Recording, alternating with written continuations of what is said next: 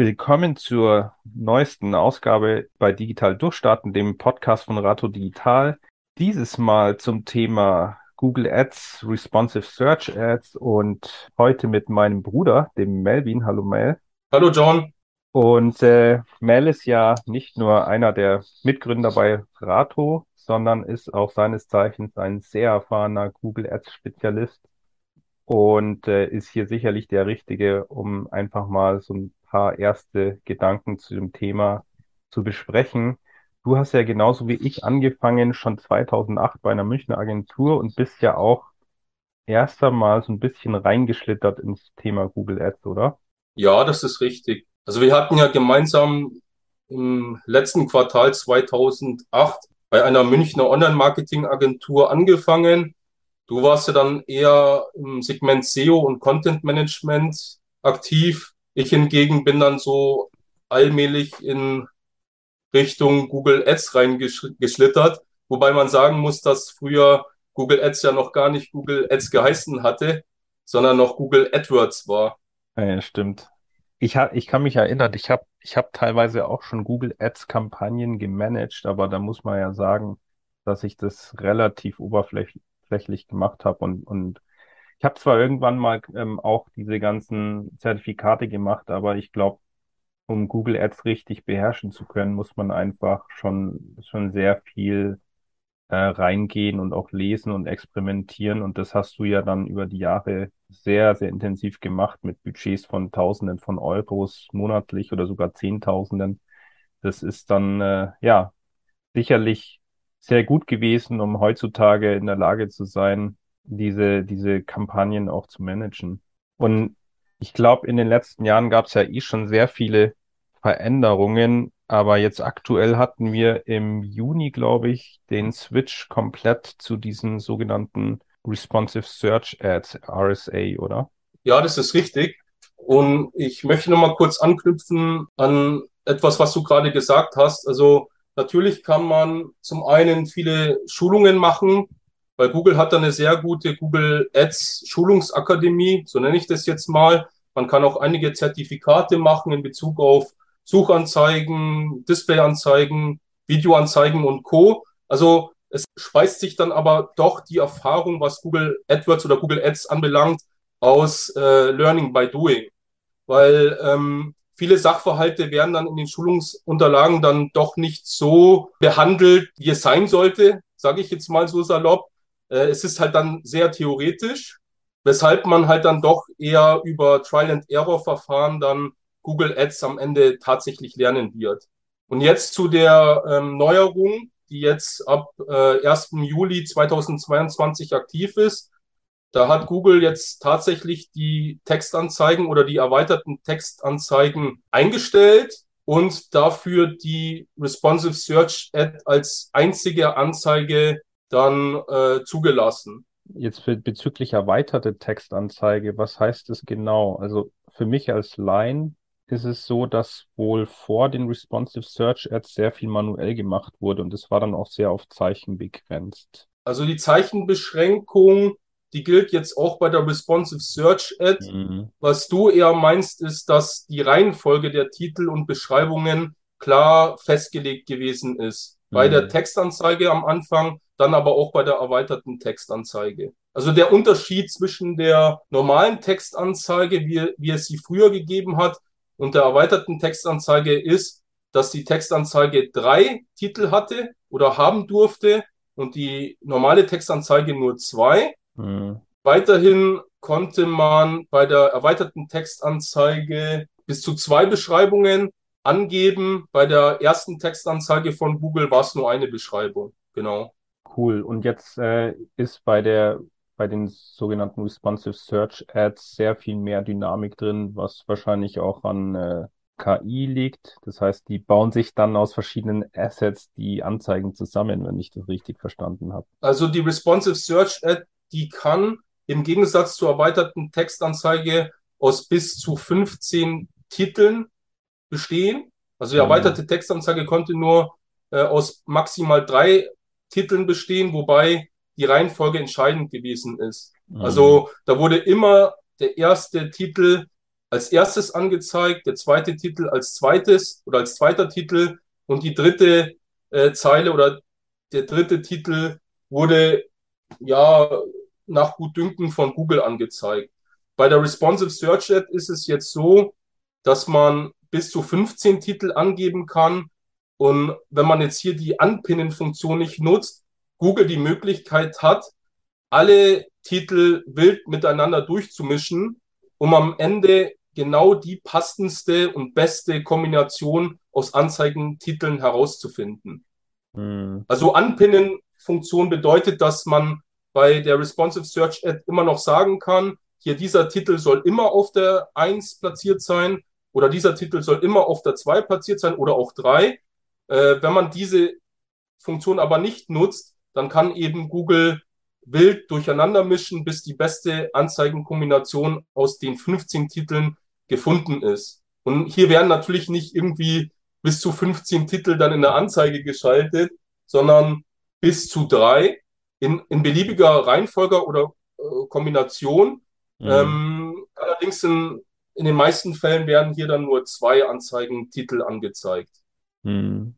Aber wieso macht man das dann noch überhaupt, dass man Dinge anpinnt, äh, einfach weil man es gewichten will oder weil einem was besonders wichtig ist oder wie ist das?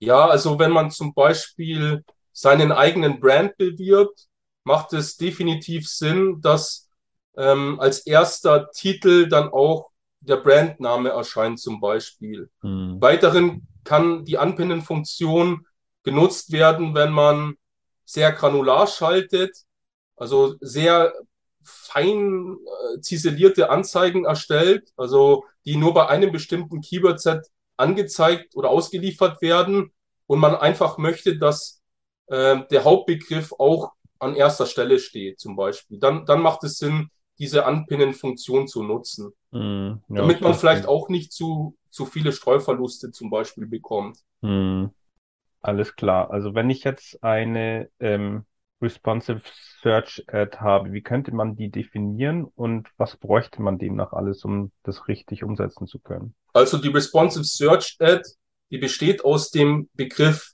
responsive und responsive bedeutet, dass die Anzeige auf die Interessen und Suchintentionen der Userinnen und User eingehen möchte, und zwar bestmöglich. Responsivität in der Politik zum Beispiel bedeutet, dass die Politiker und Politikerinnen bestmöglich auf die Interessen des Volks eingehen. Mhm. Deswegen zum einen der Begriff responsive oder responsive search ad, zum anderen aber auch, weil die Anzeige auf verschiedensten Endgeräten wie PC, Tablet und Mobilgerät versucht bestmöglich sich ins Format eins anzupassen. Mhm. Also äh, dass dann vor allem bei Mobilgeräten eher kürzere Titel und kürzere Beschreibungen angezeigt werden, damit äh, eben die Anzeige auf das Format und die auf Auflösung des Endgeräts reagiert. Mhm. Deswegen heißt die Responsive Search Ad Responsive Search Ad aus diesen beiden Gründen. Mhm. Dann äh, aus was die Responsive Search Ad grundsätzlich besteht. Das ist ähnlich wie bei der erweiterten Textanzeige. Äh, da können dann erst einmal zwei Pfade gewählt werden, die angezeigt werden. Die können aus bis zu 50, äh, 15 Zeichen bestehen. Mhm. Das ist dann letzten Endes der angezeigte Pfad. Und ich empfehle hier auch, diese Pfade zu nutzen, damit die Anzeige wieder größer aussieht und die Klickrate höher ist. Dann besteht sie aus bis zu 15 Anzeigentiteln und aus bis zu vier Beschreibungen, wobei die Anzeigentitel bis zu 30 Zeichen maximal äh, enthalten dürfen und die Beschreibungen bis zu 90 Zeichen maximal. Das ist ja dann schon deutlich mehr als vorher, oder? Ja, die erweiterte Textanzeige, die durfte nur bis zu drei Titel haben, A90 Zeichen auch und bis zu zwei Beschreibungen A90 Zeichen. Hm. Halt, stopp, Moment. Da muss ich mal ganz kurz dazwischen grätschen. Der Mel meint natürlich, dass die Titel damals auch schon nur bis zu 30 Zeichen haben durften. Nicht bis zu 90. Und hier war dann die Reihenfolge auch relevant. Also sprich, Titel 1 wurde an erster Stelle gezeigt, Titel 2 an zweiter Stelle und wenn Google das so gewünscht hat, dann auch der Titel 3 an dritter Stelle, obwohl es eher seltener vorgekommen ist, dass alle drei Titel in der Anzeige angezeigt wurden Hm. oder angezeigt werden, weil die erweiterte Textanzeige, die wird ja nach wie vor geschaltet, auch wenn man sie nicht mehr bearbeiten kann. Hm. Wie ist es, also wie ist es jetzt generell? Du hast jetzt sehr viel Erfahrung in Bezug auf Google äh, Ads, Suchmaschinenwerbung. Könnte man pauschal sagen, dass mit Hilfe von KI, also Responsive Search Ads basieren ja auch sehr stark auf künstlicher Intelligenz, dass das ganze Thema einfacher und auch effektiver geworden ist?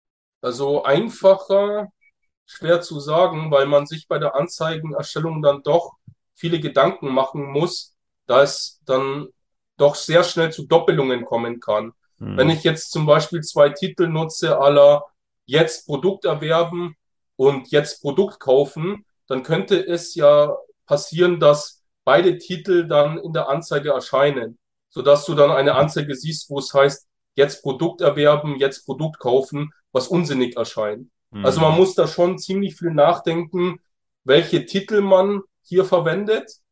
Also ich mi- mische da gerne verschiedenste äh, Arten oder Typen von Titeln. Also natürlich setzen wir Call to Actions ein oder Handlungsaufforderungen. Hm. Dann versuchen wir möglichst viele Hauptkeywords äh, unterzubringen. Allerdings auch nicht zu oft, weil anso ansonsten wird es hier auch eine Aneinanderreihung von Hauptkeywords geben, was auch nicht gerade attraktiv ist. Dann äh, kann man USBs auf jeden Fall bringen, also Alleinstellungsmerkmale, ähm, dann vielleicht diverse Attribute, Prädikate, Adjektive. Ähm, ja, also einfach viel Hirnschmalz hier reinstecken, um möglichst viele verschiedene Typen und Arten an Titeln zu haben, damit Google hier auch verschiedene Arten durchmischen kann. Ja, Hm. also wenn, wenn man jetzt 15 Keywords als Titel nutzt, dann hat man letzten Endes einfach immer nur eine Aneinanderreihung von Keywords, was sicherlich nicht attraktiv ist. Ja, Hm.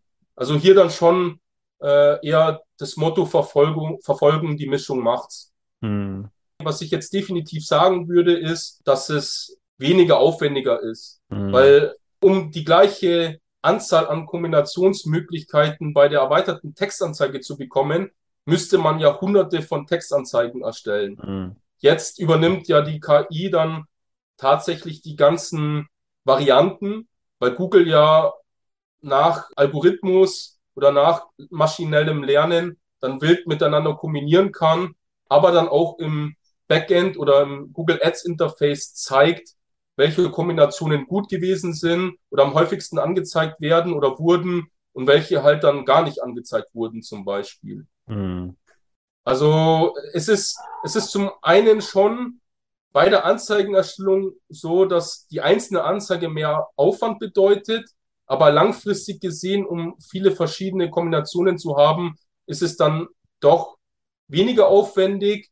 Einfacher ist schwer zu sagen, weil man halt dann schon eine sehr gute erste Responsive Search Ad erstellen müsste, um halt dann hier keine unsinnigen Kombinationen zu haben. Ja, ich meine, ich habe ja so den Eindruck, dass, ähm, dass sich nach wie vor viele gar nicht so richtig an das Thema rantrauen und dann gibt es einige, die probieren rum und stellen fest, dass sie ziemlich schnell viel Geld teilweise verbrennen. Also hier ist es sicherlich auch immer empfehlenswert, jemanden zu Rate zu ziehen, der wenigstens ein bisschen Erfahrung hat. Also die Leute da draußen, die jetzt natürlich auch ähm, neugierig geworden sind, können sich ja gerne an uns wenden und eine E-Mail sch schicken an durchstarten.rato-digital.de oder sogar direkt einen äh, Termin mit dir vereinbaren, um dann vielleicht äh, erste Fragen zu klären. Ich glaube, äh, das ist sinnvoll.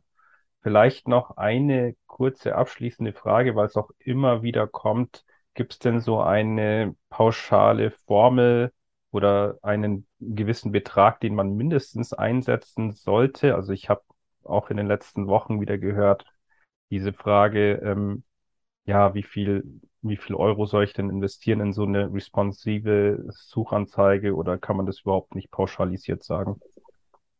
Ja, so, das ist wirklich schwer pauschal zu sagen, zumal es ja auch abhängig ist von den Klickpreisen oder von den CPC-Geboten, also Klickgeboten, die man bereit sein sollte zu zahlen oder die man eigentlich zahlen muss, um oben angezeigt zu werden mit seiner Responsive Search Ad. Also mhm. angenommen, der Klickpreis liegt jetzt bei einem Keyword vielleicht bei 10 Cent, dann könnte man vielleicht sogar mit einem Budget von 100 Euro im Monat auskommen. Nur gibt es jetzt wahrscheinlich nur wenige Keywords, die bei 10 Cent dann tatsächlich oben, beziehungsweise oberhalb der natürlichen Suchmaschine äh, als Anzeige dann angezeigt werden. Also meistens hat man dann schon so Beträge von einem oder mehreren Euro, mhm. So dass man halt hier mit 100 Euro dann sicherlich nicht so weit kommt. Ja, also angenommen, der Klickpreis liegt jetzt durchschnittlich bei 2 Euro und man hat ein Budget von 100 Euro im Monat. Dann würde das bedeuten, dass man 50 Klicks im Monat einkauft. Mhm. Wenn jetzt aber die Conversion Rate, also die Rate der Zielvorhaben nur bei 2% läge, dann könnte es passieren, dass man in einem Monat keine Anfrage oder keine Conversion einkauft. Das mhm. kann ja nicht im Sinne des äh, Werbetreibenden sein. Also mhm. ich würde auch grundsätzlich kein festes Budget wählen, sondern eher ein flexibles Budget, und dann das Ganze oder die ganze Anzeigenschaltung abhängig machen von dem Erfolg, den man hat. Mhm. Also hier ist es natürlich dann schon auch wichtig, ein sehr gutes Zielvorhaben, Tracking zu haben, weil wenn das nicht da ist, dann kann man ja nicht wirklich die Erfolge von Google Ads messen. Also äh, quasi Conversion Tracking als Grundvoraussetzung für erfolgreiche Responsive Search Ad oder Google Ads. Und dann, klar, wenn man jetzt nachweisen kann, dass man meinetwegen eine Conversion Rate von 5% hat und die durchschnittliche Conversion halt dann auch einen bestimmten Wert hat, da kann man das sich dann gut ausrechnen, wie viel man grundsätzlich pro Conversion zahlen kann. Und dann würde ich halt dann sagen, solange ich mit meinem Budget dann zu diesem Kosten pro Conversion Wert Conversion einkaufen kann, mhm. würde ich halt das Budget auch tatsächlich flexibel halten. Mhm. Aber das möchten viele Kunden nicht. Ja, viele Kundinnen und Kunden sagen, das ist mein Budget und es gilt erst einmal für die nächsten Monate. Was mhm. ich aber jetzt nicht unbedingt unterschreiben möchte, weil wenn es Monate gibt, wo es sehr gut läuft und man dann deswegen Conversions verliert, weil man nicht bereit ist, in dem Monat auch mal mehr zu investieren, dann verliert man ja entsprechend gute Conversions, was sicherlich nicht im Sinne des äh, Werbetreibenden sein kann. Ja, ich nehme hier auf jeden Fall mit, dass man unbedingt gucken sollte, äh, dass man, dass man seine Zahlen im Griff hat, beziehungsweise weiß, äh, wie die Zahlen eigentlich aussehen. Und was, was ich damit meine, ist, äh, man muss sich überlegen, was ist einem ein Kunde so im Durchschnitt wert, ja? Äh, was ist vielleicht der sogenannte Customer Lifetime Value, der CLV und dementsprechend auch wie sieht die Marge äh, aus pro Kunden oder pro Kundin? Und auch ähm, wie, wie hoch kann meine maximale Acquisition Cost sein, also meine, meine, meine maximalen Werbekosten, um diesen Kunden zu generieren. Das heißt, wir haben schon sehr viele wichtige Business-Kennzahlen, die man eigentlich schon wissen sollte, bevor man schlauerweise Suchmaschinenwerbung schaltet. Und diese Zahlen sind auch manchmal gar nicht so leicht herauszubekommen, aber je genauer man als äh, Unternehmerin oder Unternehmer und Werbetreibender weiß, ähm, wie diese Zahlen aussehen, desto effektiver kann man eigentlich diese Werbung schalten, oder? Das ist richtig, ja. Also man müsste sich natürlich hier dann auch sehr gut auskennen mit ähm, Analytics-Systemen. Also da gibt's ja zum einen Google Analytics oder GA4 ist ja jetzt das äh, neueste Tool, um Daten zu erhalten oder der Nachfolger von Universal Analytics, was sehr viele auch DAX-Unternehmen im Einsatz haben und hatten, beziehungsweise jetzt halt auch auf GA4 switchen. Dann gäbe es aber da noch andere Tools, die wahrscheinlich eher der DSGVO-Konformität entsprechen, wie eTracker oder Piwik. Mhm. Aber ich glaube, Piwik heißt nicht mehr Pivik, sondern ist jetzt Matomo oder sowas. Ach so, das wusste ich noch gar nicht. ja, kein Problem, aber ähm, man sollte sich halt dann schon auch mit diversen Analyse-Tools auseinandersetzen und versuchen dann hierüber möglichst viele valide Daten zu generieren und Kennzahlen und KPIs zu generieren, um auch seine Google Ads äh, bestmöglich schalten zu können. Aber ich meine, es geht jetzt nicht nur um Daten, die aus Analyse-Tools kommen, äh, sondern es geht auch um Daten, die man im Google Ads-Konto selber hat, weil, weil viele, die schauen sich leider nicht alle Berichte im Google Ads-Konto an. Also wenn ich jetzt eine Responsive Search Ad erstelle, schaue ich mir nicht nur Kombinationsmöglichkeiten dieser Anzeige an, sondern ich schaue mir schon auch an, welche tatsächlichen Suchbegriffe eigentlich diese Responsive Search Ad geschaltet haben. Mhm. Und wenn ich dann hier rausfinden sollte, dass es dann viele Keywords gibt, die eigentlich auszuschließen sind oder zu der negativen Keywordliste hinzuzufügen sind, dann kann ich ja letzten Endes nicht sagen, dass die Responsive Search Ad als solche ineffizient oder schlecht ist, sondern ich kann dann sagen, dass halt die falschen Keywords meine vielleicht sogar gute Anzeige geschaltet haben, was aber dann letzten Endes dazu geführt hat, dass äh, doch nicht so viele Conversions entstanden sind, wie wenn eben nur gute Keywords verwendet worden wären. Mhm. Also äh, die Responsive Search Ad nur als solche einzeln zu betrachten, macht in meinen Augen überhaupt keinen Sinn. Also im Google Ads Konto sollten alle Berichte, alle Parameter, Metriken, alle Keyword-Daten und so weiter geprüft werden, um dann zu evaluieren, ob das Konto oder die Kampagne erfolgreich sein kann oder erfolgreich ist oder eben nicht. Mhm. Also die Responsive Search Ad ist letzten Endes einfach nur ein Element der ganzen Google Ads Kampagne. Mhm. Und eine Kampagne besteht aus wesentlich mehr als nur aus einer Responsive Search Ad. Und das sollte man meines Erachtens immer berücksichtigen. Ich finde natürlich schon, dass die Responsive Search Ad ein sehr tolles Anzeigenformat ist. Und ich finde sie auch, das zeigen auch viele Daten aus äh, Kundenkonten von uns wesentlich besser abschneidet als die erweiterte Textanzeige, sodass wir auch sagen können, dass wir auf jeden Fall verstehen, warum Google jetzt nur noch die Responsive Search Ad zulässt. Man muss aber trotzdem vorsichtig sein. Also man darf jetzt nicht einfach sagen, ich erschalte jetzt eine Responsive Search Ad und alles ist gut und ich werde viele Leads erzeugen, sondern wie gesagt, äh, man sollte versuchen, das System sehr gut zu verstehen, und auch alle Metriken sauber zu analysieren, damit halt eine Google Ads Kampagne letzten Endes auch erfolgreich sein kann. Ja, das ist doch ein schönes Abschlusswort. Vielleicht auch noch ergänzend dazu.